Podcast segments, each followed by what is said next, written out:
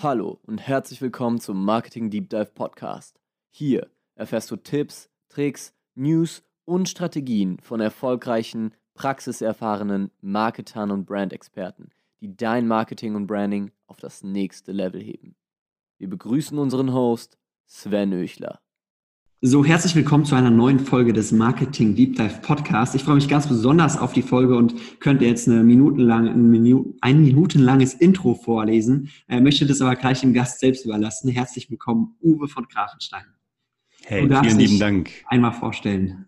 Ja, ich danke dir erstmal für die Einleitung und äh, für die Einladung vor allem. Ich entschuldige mich jetzt schon vorab, äh, meine Stimme ist ein bisschen angeknackst. Ich hoffe, die hält durch jetzt hier. Ich ähm, habe sie geschont. Ich hoffe, es reicht für den Podcast.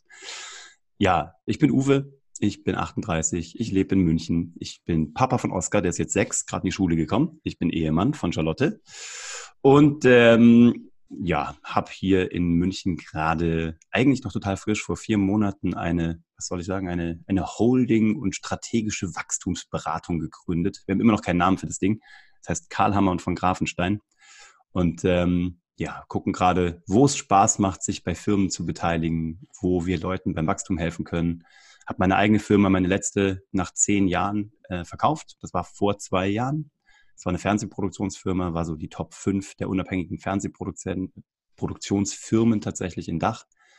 Haben da wirklich für alle produzieren dürfen. Die erste Show mit Joko und Klaas auf Pro7 ähm, große Sendungen machen dürfen, Fernsehpreis, Grimme-Preis mitnehmen dürfen, haben für Netflix auch eine große Show mit Sylvester Stallone produziert. Also haben irgendwie so alles gemacht, was man da machen kann. Und dann war ich mit dem Thema auch durch, habe das 15 Jahre lang gemacht, zehn davon mit der eigenen Firma und ähm, habe gedacht, es ist, es ist Zeit, was Neues zu machen. Weil ich immer schon, ich war mit 16 das erste Mal selbstständig, hatte mit 21 meine erste Firma in Köln und ähm, war irgendwie, ja, ich habe Bock drauf, neue Dinge zu starten und die dann einfach zu skalieren, groß zu machen. Wenn sich ein Verkauf anbietet, cool. Wenn es eine ständige Cash-Cow ist, auch cool. Ja, ich habe einfach Bock, ähm, das zu machen, worauf ich Bock habe. So oft ich will, wann ich will, mit wem ich will. Das ist so ein bisschen das, was mich antreibt. Ja, sehr, sehr, sehr spannender Werdegang. Ähm, du hattest ja in der Firma, ähm, die, die, du operativ geleitet hast, ähm, mit Sicherheit einige Mitarbeiter. Die Frage, mhm. die ich mir stelle, äh, weil wir ja auch selbst Videos produzieren, ist, inwieweit warst du in den wirklich wie in der Videoproduktion involviert oder inwieweit warst du der, der Manager, der Unternehmer? Hm. Das ist genau, das ist eine gute Frage, weil das genau der Grund ist, warum ich die Firma auch irgendwann verkauft habe. Ich bin mal gestartet, weil ich Content Creator war. Ich habe mit 17 meine ersten Kurzfilme gemacht ich glaube mit 18 irgendwie im offenen Kanal Kassel, wo ich herkomme. Da war so ein offener Kanal, ein Bürgerfernsehen, da habe ich meine erste Talkshow produziert. Ich wollte halt immer machen, machen, machen. Ich habe den Schnitt geliebt, weißt du, am liebsten auch noch Kamera. Also ich bin so jemand irgendwie, ich mag das halt. Dann, ähm, ich komme halt von der Bühne eigentlich. Ne? Ich habe mit acht Jahren angefangen zu zaubern, war mal professioneller Zauberkünstler, habe davon auch gelebt. Meine erste Firma in Köln war auch eine Zauberschule tatsächlich. Und bin dann aber wieder zurück zum Film gekommen und zum Fernsehen und habe dann noch selber gemacht am Anfang. Und dann irgendwann, je, also mit 26 habe ich diese Produktionsfirma gegründet. Vorher war ich noch bei ein paar anderen Firmen angestellt als Produzent. Und dann habe ich gemerkt, so als Produzent bist du immer weiter weg vom Geschehen. Du machst mhm. Verträge, du organisierst die Celebrities, du verkaufst das Projekt, du kaufst dir Autoren ein, mit denen entwickelst du Projekte, du pitch die, du machst dann HR, du musst Leute finden. Ich glaube, wir haben dann zehn Jahren gefühlte 1000, 1200 Leute durchgeschliffen durch die Firma. Und ähm, zuletzt irgendwie zu, zu, Hochzeiten waren wir 180 Leute, also freie, feste, die alle irgendwie irgendwo auf der Welt an Projekten gearbeitet haben. Und zum Teil kennst du auch irgendwann deine Mitarbeiter nicht mehr, weil es so viele sind. Also du weißt, irgendwo dreht gerade, irgendwo dreht ein großes Team gerade in der Dominikanischen Republik, irgendwo eins in Kanada und irgendwo eins in Gelsenkirchen. Aber du weißt gar nicht mehr, wer das so ist. Und vor allem, du bist nicht mehr am Set. Und das hat mir super krass gefehlt. Und ähm, das war auch der Grund, warum ich den Podcast gestartet habe Anfang des Jahres, weil ich da einen Kanal wiedergefunden habe, den ich selber bespielen kann, wo Sat1 oder Pro7 oder RTL nicht die Party bezahlt und deswegen auch nicht bestimmen darf, was da läuft. Mhm. Deswegen habe ich den Podcast gestartet und ähm, mir damit die Hoheit über meine eigenen Themen zurückgeholt. Und mhm. wieder auch richtig, ich, ich nehme selber auf, ich schneide es selber, ich mache immer alles mit Video. Ich feiere das halt einfach gerade. Ich brauche wieder, weißt du, wenn du sowas machst und am Ende siehst, was du getan hast. Und das hat mir gefehlt und das brauche ich gerade. Das nehme ich mir auch. Mhm. Also warst du am Anfang äh, noch sehr, sehr intensiv in der Videoproduktion involviert und über die Jahre wurdest du immer mehr zum Unternehmer und das was eigentlich deine Leidenschaft am Anfang gewesen ist, hat dir dann am Ende ein bisschen gefehlt. Ja, ich wollte halt immer Regie studieren. Ne? Ich bin so mit, ich bin mit 19 aus dem Abi gekommen, habe dann ein Jahr Zivildienst in Köln gemacht und danach mich überall beworben. Also ich war 19 bei der Bewerbung an allen Filmhochschulen und war halt überall auch in der zweiten Runde. Und dann haben die halt gesagt, ja, komm mal wieder, wenn du 24 bist. Dann hast du nämlich genügend Lebenserfahrung und hast auch eine Geschichte, die du erzählen kannst. Und dann kannst du Regie studieren habe ich gesagt, wisst ihr was, ihr könnt mich kreuzweise. Habe mich im nächsten Jahr wieder beworben, bin wieder überall hin. Die haben gesagt, jetzt bist du 20, komm wieder, wenn du 24 bist. Das ist unser Regel äh, Studieneintrittsalter, wenn du was zu erzählen hast. Dann habe ich gesagt, ach, ihr könnt mich kreuzweise und bin echt raus und habe gesagt, ich, ich mache das nicht mehr. Habe dann meine Zauberschule gegründet in Köln.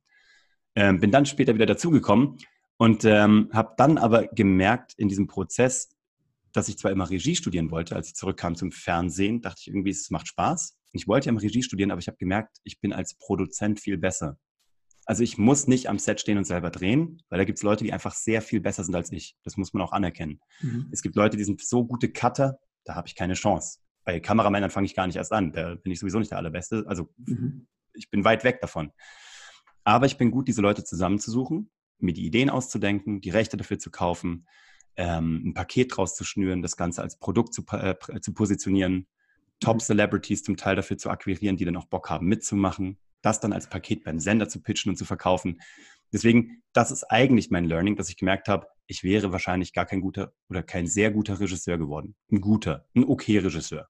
Vielleicht überdurchschnittlich gut, aber nicht Bombe. Und als Produzent habe ich gemerkt, da bin ich wirklich überdurchschnittlich gut. Okay. Und deswegen es hat schon Bock gemacht. Aber wenn du es zehn Jahre machst und so viele Mitarbeiter hast, hast du natürlich irgendwann die ganzen Personalthemen auf dem Tisch. Du hast juristische Auseinandersetzungen mit, was auch immer, mit wem. Ähm, ja, also du bist halt, du bist immer weniger dabei sozusagen. Und irgendwann war es mir halt ein bisschen zu wenig. Mhm. Okay. Was macht eine erfolgreiche Videoproduktion aus? Fürs Fernsehen. Ich spreche jetzt erstmal nur vom Fernsehen. Hm, dass die Quoten stimmen. Also bei öffentlich-rechtlichen Sendern müssen die Quoten stimmen oder es muss einen Impact haben. Also das heißt Grimme-Preis, Fernsehpreis, ähm, Aufmerksamkeit im Feuilleton. Irgendwo, dass die Leute darüber schreiben und sagen, das war wichtig. Das durften wir ganz oft machen. Deswegen hat es auch immer gut geklappt. Bei den privaten, du musst Werbezeiten verkaufen. Du bist, die, du bist der Füller zwischen zwei Werbeblöcken. So. Hm. Und ähm, dafür muss die Quote stimmen. Oder du musst eben auch ein, ein Prestigeprojekt machen. Wir haben damals gemacht, als, aller, nee, als zweites Projekt jemals, haben wir gemacht, Sido geht wählen. Sido hat die Bundestagswahl auf ProSieben erklärt. Der hat also alle Top-Politiker getroffen, äh, den Kanzlerkandidaten damals, den Frank-Walter Steinmeier, also jeden. Hat die getroffen, hat gesagt, hey, ich bin Erstwähler, sag mir doch mal, warum ich wählen gehen soll. Und das war zwar, das war ein okay Quotenerfolg, jetzt nicht Bombe, aber ziemlich okay. Aber die Presse hat so krass über ProSieben geschrieben, hat gesagt, hey, das ist die letzte Sendung, die du auf ProSieben erwarten würdest. Ne? Also eigentlich würdest du da irgendwie, keine Ahnung, Popstars, was auch immer erwarten. Und die haben so gute Props dafür bekommen, dass die Werbekunden das so gefeiert haben, ähm, dass ProSieben damit wieder mehr Werbung verkaufen konnte. Und das Ganze hat aufs Image eingezahlt. Und dann gibt es aber auch Sendungen, die müssen einfach gnadenlos gut performen. Da musst du mega Quote machen. Mhm. Was, dann, macht, ja. was, Sorry, sind so Faktoren, was sind so Faktoren, die eine Sendung ausmachen, damit sie die Quote erreicht? Ähm, es wird immer mehr live. Also jetzt so, jetzt wo man eben schon 800 Mal gesagt hat, dass Fernsehen tot ist, was es noch lange nicht ist, aber ähm, Fernsehen verändert sich gerade und Fernsehen muss halt immer mehr live werden. Also man spricht so vom Lagerfeuereffekt, so wie früher die Leute so in der Steinzeit gefühlt rund ums Lagerfeuer in der Höhle gesessen haben und sich von der Mammutjagd erzählt haben. Und weiß nicht, wie alt du bist, ich bin noch alt genug. Also ich bin jetzt schon so alt, dass ich mich noch erinnern kann an Wetten das, was man halt wirklich mit der Familie zusammengeguckt hat. Das war live, Thomas Gottschalk hat moderiert, alle haben sich Brote geschmiert, man hat zusammen Fernsehen geguckt. Gibt's heute ja fast nicht mehr, ne? So, Topmodel schafft das noch. Ist zwar nicht live, aber schafft noch, ähm, diese Leute zu vereinen und mhm. sowas zu machen, dass du am nächsten Tag drüber reden musst. Ja. Wenn du am nächsten Morgen auf dem Schulhof stehst oder in die Arbeit kommst und nicht darüber reden kannst, wie die Zicke gestern Abend abgegangen ist, dann bist du halt sozial isoliert. Ja. Das haben die geschafft beim Dschungelcamp. Das haben die geschafft beim Sommerhaus der Stars. Das haben sie geschafft bei The Masked Singer. Das ist das Letzte, was es geschafft hat.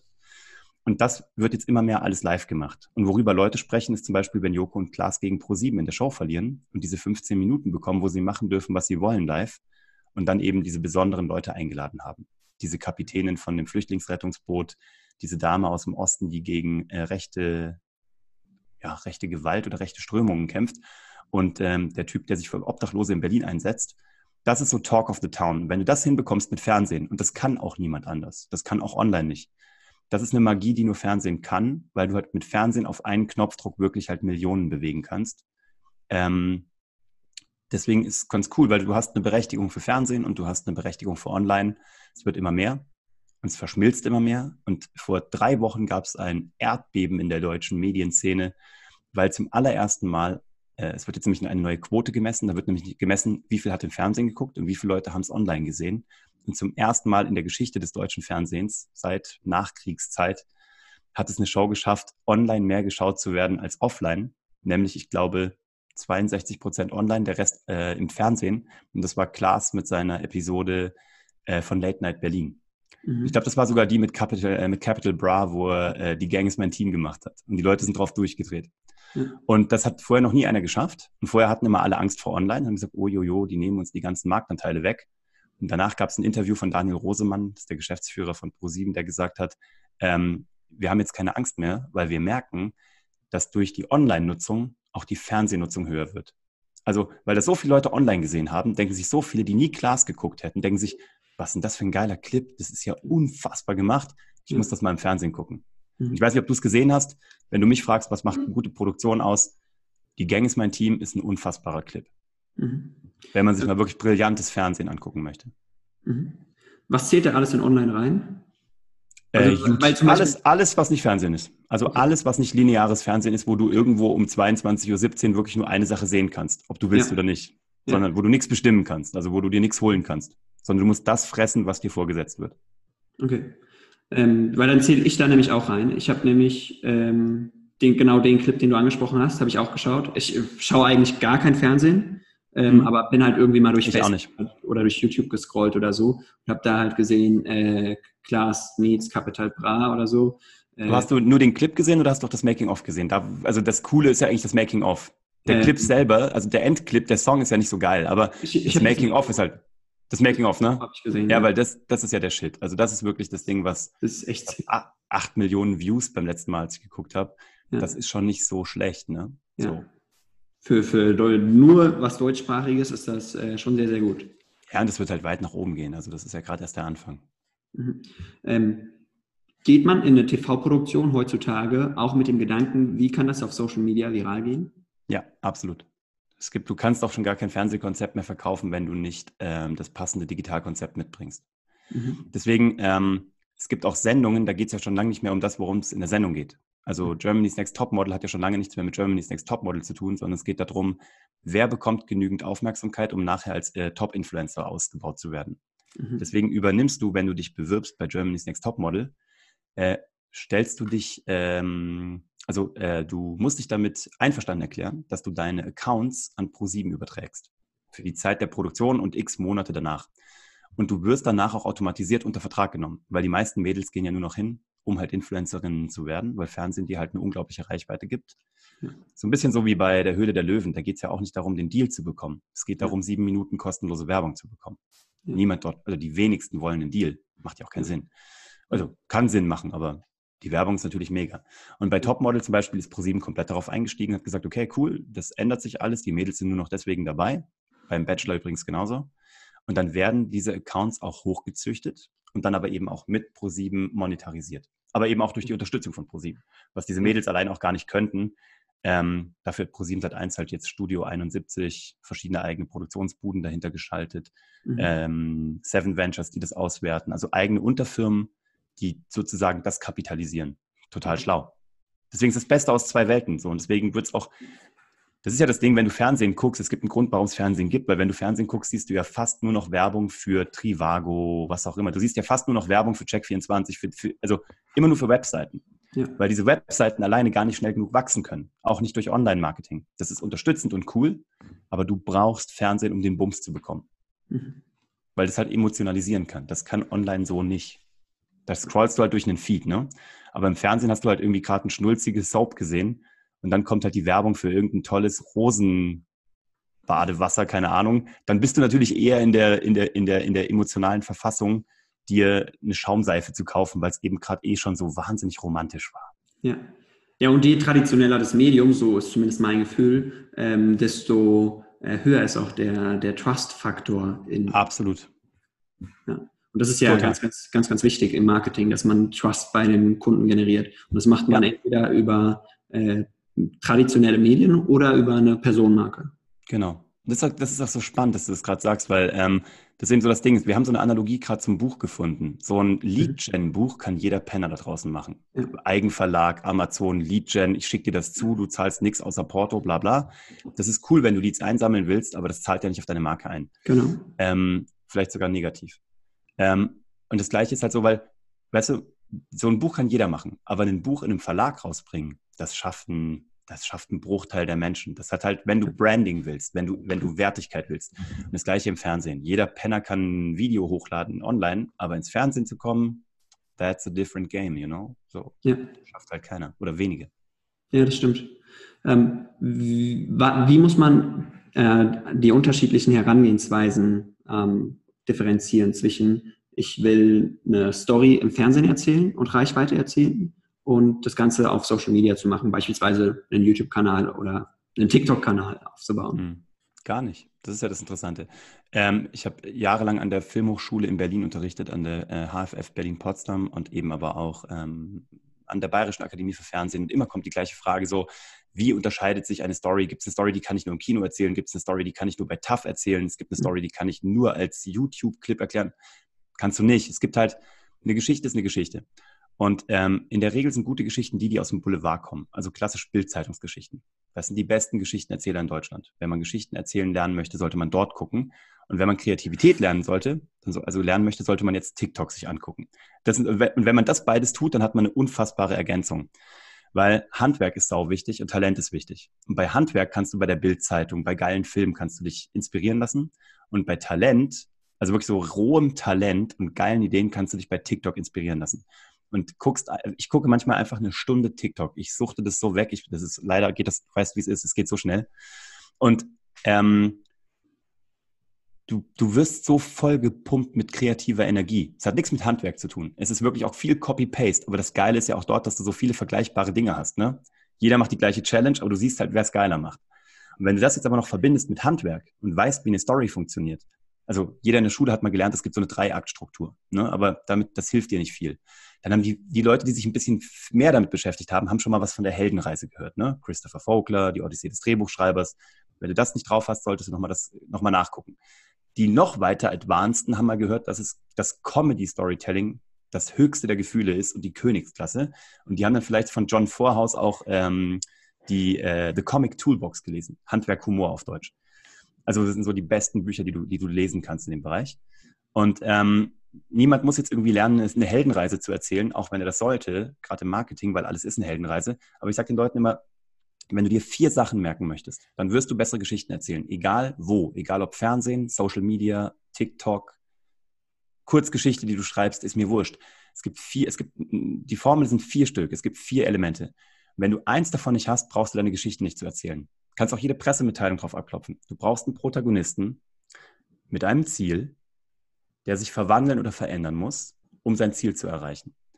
Wenn du das nicht hast, hast du keine Geschichte. Der Protagonist kommt von Protagon, griechisch, der Erste, der handelt. Also jemand, der wirklich, ne, der Eier in der Hose, der wirklich was will. Oder der sich verändern muss, weil die, Aus die äußeren Umstände ihn so aus der Bahn geworfen haben, dass er was tun muss. Ähm, und der muss wirklich ein Ziel haben, der muss was erreichen wollen. Und das muss so schwer sein, dass er es nicht einfach machen kann, sondern er muss gegen irgendjemanden kämpfen, am Ende des Tages ist es immer der Kampf gegen sich selber, weil du musst dich selber weiterentwickeln. Thema Persönlichkeitsentwicklung. Freunde werden Feinde, Feinde werden Freunde. Es gibt Antagonisten, die Zeit rennt die davon, bla bla bla. Und am Ende erreichst du dein Ziel und lernst was dafür für die nächste Heldenreise, die du machst. Es mhm. kann aber auch sein, dass du am Ende nichts, also dass du es nicht erreichst, ist auch ein Ende. Aber das heißt nur, dass du jetzt ähm, die Reise nochmal machen musst, beziehungsweise auch durch das, durch das Scheitern was gelernt hast. Das ist eine ganz einfache Formel. Wir haben auch so einen Spickzettel gemacht für alle Kunden und die ihn auch irgendwie mal, wir haben auch kostenlos auf LinkedIn getan. Und wenn du das hast, dann kannst du damit deinen Blog besser erzählen, deinen Podcast, deine Fernsehshow. Ähm, ganz viele lassen irgendwas aus. Und ist, auch jeder große Film ist so, ne? Harry Potter, seine Eltern sind ermordet worden. Das heißt, er will die, die Mörder seines, seiner Eltern finden. Er mhm. muss erst ein guter Zauberer werden. Er muss mindestens genauso stark werden wie Voldemort, um Voldemort zu killen. Mhm. Luke Skywalkers Eltern wurden ermordet. Er lebt bei seinen Eltern, also bei seiner Onkel, Tante. Er muss die Mörder seiner, ähm, seiner Eltern finden, beziehungsweise er muss, also beziehungsweise er denkt, sie werden ermordet. Er weiß noch nicht, dass Darth Vader sein Papa ist. Er muss ein guter Jedi werden. Er muss sich ausbilden lassen von Yoda und von Obi-Wan Kenobi, um später herauszufinden, wer seine Mutter ermordet, beziehungsweise äh, den Vater, wer, wer, der Vater geworden ist. Es ist immer die gleiche Story. Die Jesus-Geschichte. Es ist immer das Gleiche, weil es ein universelles Erzählmodell ist. Mhm. Und deswegen, um das jetzt meinen Monolog mal zu beenden, ähm, ich glaube nicht, dass du anders erzählst. Du okay. musst, ähm, du musst das Handwerk drauf haben und das ergänzt sich dann um dein eigenes Talent. Und dann entscheidet sich, ob du ein Otto-Normal-Regisseur von um die Ecke bist oder ob du Quentin Tarantino oder Steven Spielberg wirst. Mhm. Aber nur wenn sich beides umarmt, dann wird's geil. Mhm. Du hattest kurz das Wort Blog erwähnt. Äh, da musste ich dann sofort an, an meine LinkedIn-Posts und an meine Blogartikel und so weiter denken die by the way richtig geil sind. Also ich, du kennst mich noch nicht so lange, ich kenne dich auch noch gar nicht so lange, aber ich folge dir schon länger auf LinkedIn und ich feiere das, was du da machst übrigens. Deswegen fand ich es so cool, dass du angefragt hast, weil du auch extremst präsent in meiner Timeline bist. Wollte ich übrigens noch vorher sagen, habe ich jetzt noch gar nicht gemacht. Also Sehr Chapeau. Gut. Chapeau Dankeschön. dafür. Dankeschön, das freut mich. Ähm, und ich wollte darauf abzielen, meinen Auftritt noch zu optimieren, indem ich frage, ob du der Meinung bist, dass man auch einen LinkedIn-Post, auch wenn der nur keine Ahnung, zehn Sätze äh, beinhaltet, dass man den auch nach dieser Struktur äh, prüfen sollte? Hm, absolut. Ich habe jetzt, ähm, ich habe gestern oder vorgestern, also ich hatte letzte Woche leider so, ein, so einen gesundheitlichen Warnschuss. Ich hatte leider so einen, nicht so einen, ich hatte so einen kleinen Herz-Kreislauf-Absacker und das war richtig übel so, ne? Und ich habe das einfach als, also ich denke schon gar nicht mehr drüber nach. Ich, bei mir ist es so in Fleisch und Blut übergegangen. Ich schreibe diese Posts schon so, ohne das irgendwie danach zu strukturieren. Mhm. Und ähm, ich habe auch gesagt, also ähm, ich hatte ein echt bitteres äh, Erlebnis. Ich hatte nämlich einen Blutdruck oder einen Blutzuckerabfall, was auch immer, neben meinem Sohn. Ich habe echt gedacht, ich hätte da einen Schlaganfall, während ich meinen Sohn in, äh, die, ins Bett gebracht habe. Ich wollte herausfinden, was da los ist. Ich äh, war so geschockt und in Panik. Ich wollte also wissen, geht es mir gut? Bin ich kurz vor einem Schlaganfall mit 38? Was ist da los? Ich bin zu den Ärzten gerannt. Ich habe ein Langzeit-EKG gemacht, ein Ruhe-EKG. Ich habe sämtliche Bluttests gemacht. Ich habe darauf gewartet, gebibbert. Und am Ende kam das Ergebnis, ich bin so gesund, wie man nur sein kann. Ich habe die krassesten Blutwerte. Mein Herz ist super geil, aber ich war ein bisschen überarbeitet und ich habe mir ein bisschen hart Stress gegeben. So ein bisschen Infekt gehabt, deswegen ist die Stimme ja auch noch angeknuspert. Aber so habe ich diesen Facebook, also diesen LinkedIn-Post äh, gebaut. So habe ich auch den Podcast dazu. Es war nur eine fünfminütige Episode, wo ich den Leuten sage, geh dich einfach checken, so egal wie alt du bist. Mach einfach eine fucking Vorsorge. Mach einmal ein Checkup. Nur damit du weißt, dass mit dir alles cool ist, fühlt sich auch besser an. Und das habe ich so gemacht und das Ding ist auch durch die Decke gegangen. Also jedes Mal, wenn ich Posts mache, wo ich im Nachhinein merke, ich war bei jedem Post, wo ich so nah wie möglich an dieser Struktur bin, merke ich, dass er durch die Decke geht, weil er gut erzählt ist. Mhm. Okay, sehr gut. Dann habe ich ja auf jeden Fall noch was, woran ich arbeiten kann. Ja, aber wie gesagt, also du machst es eh super gut. Also ähm, ich, ich gucke mir gerade an, weil LinkedIn ist halt einfach gerade unsere Cash-Cow. Wir lieben LinkedIn. Wir sind da nur unterwegs. Der Bernhard, mein Geschäftspartner, ja. Ähm, der ist da auch nochmal so viel krasser drin. Der macht das nochmal sehr viel intensiver als ich. Mhm. aber wir gucken uns auch alles links und rechts an, wer was gut macht. Und wir merken auch gerade so krass, wie so die Lager entstehen von Leuten, die LinkedIn gecheckt haben und von Leuten, die LinkedIn noch so gar nicht checken. Mhm. Das gleiche passiert ja auch auf TikTok. Ne? Also ich mhm. habe jetzt auf TikTok mal irgendwie zwei Videos gedroppt wo eins mal fast 50.000, das andere 130.000 Views hat. Mhm. Das Neueste, was ich gepostet habe, ist halt auch wieder sehr viel inhaltsvoller und weniger Entertainment. Das hat wieder nur 185 Views. Also von daher, auch da dieses, dieses Learning ist halt geil. Ich, ich mag das halt. Auch da wieder Neuland. Ja, ja ähm, bei, bei LinkedIn merke ich auch, ich bin totaler Gary Vee-Anhänger, ähm, mhm. aber dass er, ja, dass manche Leute äh, nicht zu 100% Content rausbringen, weil sie Content rausbringen wollen, weil sie was posten wollen, sondern weil sie gerade eben ein Gary Vee Video geschaut haben und Gary hat gesagt, ihr müsst posten und dann posten sie irgendeinen unnötigen Kack oder äh, haben Content Marke nicht Content Marketing nicht verstanden, äh, mhm. dass es da wirklich um Content geht, sondern setzen halt am Ende des Posts doch noch einen Pitch rein oder stellen nur Ich wollte gerade sagen. Und das ist, das ist halt kein Content Marketing. Nein, die bereiten alle ihren nächsten, ähm, ihren nächsten Pitch vor. Ja. Und das ist auch das Ding, ich habe jetzt den, ich habe meinen Podcast gestartet äh, am 10. Februar diesen Jahres. Mhm. Und habe dann auch relativ schnell dann so die Wirtschaftscharts erklingen dürfen. Bin jetzt bei 105 Episoden, also habe auch wirklich, glaube ich, drei Stück die Woche gemacht, am Anfang jetzt noch zwei. Also habe echt reingehauen, ne? Aber auch wirklich mit null Erwartung. Das war jetzt leider auch wieder ein Gary Vee-Thema, ne? Der ja auch immer null Erwartungen hat und so. Aber es ist ja tatsächlich so. Und ich wage zu behaupten, dass der Podcast meine ja, neben LinkedIn meine zweite Gelddruckmaschine ist. Mhm. So, das war Teil 1 eines sehr, sehr spannenden Interviews mit Uwe von Grafenstein. Sei unbedingt auch gleich bei Teil 2 noch dabei. Da gehen wir nochmal sehr, sehr intensiv auf verschiedene Themen ein, die dich mit Sicherheit interessieren. Deshalb unbedingt dranbleiben. Bis gleich.